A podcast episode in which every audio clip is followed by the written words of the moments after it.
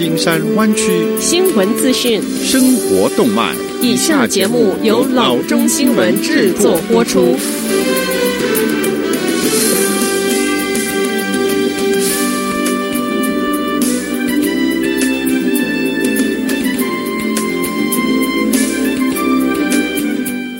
各位听众，大家好，欢迎来到老中广播电台的节目，我是君君。我们首先来关注今天的旧金山湾区地方消息。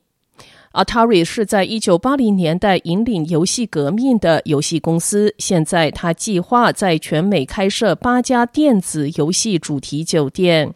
其中，加州的两家均在湾区，一个是在 San Francisco，另外一个是在 San Jose。该公司表示，他将于今年晚些时候为他在 Phoenix 的首家酒店破土动工。他称此举旨在将品牌与以电子游戏为主题的目的结合，从而打造独特的住宿体验。Atari 酒店为每一个年龄段和不同游戏能力的客人提供全沉浸式的体验，包括最新的虚拟现实和增强现实的技术。该公司在一份声明中说。精选酒店还将配备最先进场馆和工作室，满足电子竞技活动的需求。酒店的开发和设计由 Shelly Murphy 的 GSD Group 以及 Napoleon Smith III 引导。Phoenix 房地产开发商 True North Studio 将开发第一家 Atari 品牌酒店。Atari 首席执行官在一份声明中说：“我们很高兴能够与 GSD Group 以及 True North Studio 合作，在美国新建首批 Atari 品牌的酒店。我们将共同打造一个不仅仅是住宿的地方的空间。”该公司表示，Atari Hotel 将把游戏的起源和蓬勃发展的行业未来变成一个有趣和独特的旅游目的地。该公司表示，除了 Phoenix 之外，他还计划在 Las Vegas、Denver、Chicago、Austin、Texas。Seattle 以及加州的 San Francisco 和 San Jose 新建新的酒店。一九七二年，Atari 成为受欢迎的家庭电子游戏机和家庭电脑领域的先驱。它以 Asteroids、Centipede 和 Missile Command 等游戏而闻名。这家公司目前总部是设在巴黎。下则消息，在 San Francisco 的 BART 车站，设备盗窃是一个日益严重的问题。许多通勤者甚至没有注意到自己的手机是何时不见的。BART 警方最近记录显示，在上下班途中，手机丢失的风险更高，尤其是如果同时你在 San Francisco 的两个车站之间搭车。根据 The Chronicle，二零一九年全系统发生的设备盗窃案比前一年增加了两百八十八起，共有一千一百八十部设备被盗。而且很明显，被盗可能性最高的行程是在 Powell Street 以及 Balboa Park 之间乘车。Balboa Park 站以一百一十八起报案位居 BART 设备被盗案的榜首，其次是一百零三起报案的 Oakland Coliseum。紧随其后，二十四街的 Mission 和十六街 Mission 分别有八十八起和八十一起的报案。同时，Fruitvale Station 是东湾第二高的失窃车站。一共发生了六十三起设备被盗案。根据报道，BART 新任警察局长 Ed Alvarez 正通过实施新的部署策略应对这个问题。本月早些时候，一个由十二名警员组成的新团队开始对乘坐列车，并在夜间和周末巡逻车站月台。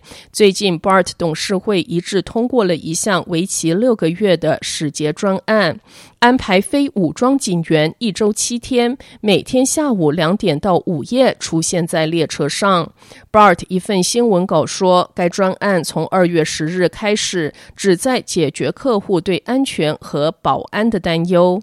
BART 写道：“二零一九年，BART 百分之五十九暴力犯罪归因于电子产品被盗。如果我们成功阻止了手机盗窃，BART 暴力犯罪率会大幅的下降。”以下是二零一七年被捕人数最多的十二个 BART 车站。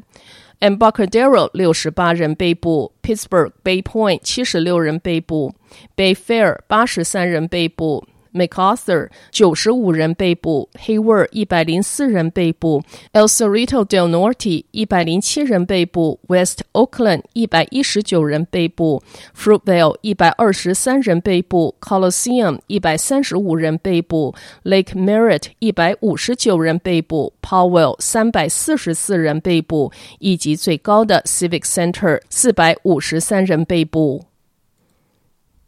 下则消息，国防部长 Mark Esper 周六批准了 Department of Health and Human Services HHS 一项请求，同意使用军事设施收纳一千名海外撤离人员，作为十四天的隔离观察作用。国防部一份声明中说，HHS 的官员请求在二月二十九日之前，使用数个具备至少将两百五十人收容在独立房间的设施。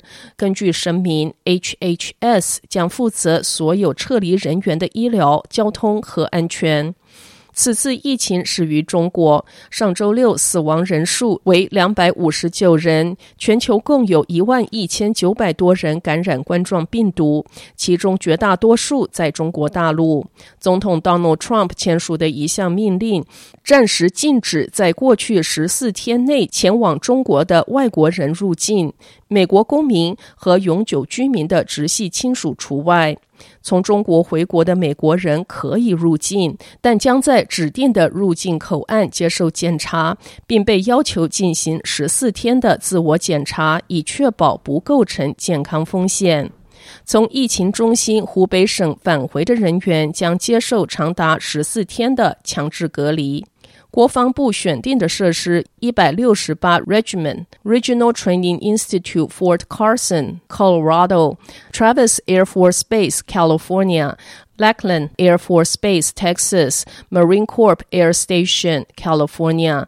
近两百名美国人从湖北省省会武汉撤离之后，已被隔离在南加州一个军事基地。被安置在 Riverside March Air Reserve Base 的美国人都没有显现生病的迹象，但感染者可能有两周的潜伏期。好的，以上就是生活资讯。我们接下来关注一下天气概况。今天晚上湾区各地最低的气温是三十六度到四十四度之间，明天最高的气温是五十六度到五十七度之间。好的，以上就是生活资讯以及天气概况。新闻来源来自 triple w dot news for chinese dot com 老中新闻网。好的，我们休息一下，马上回到节目来。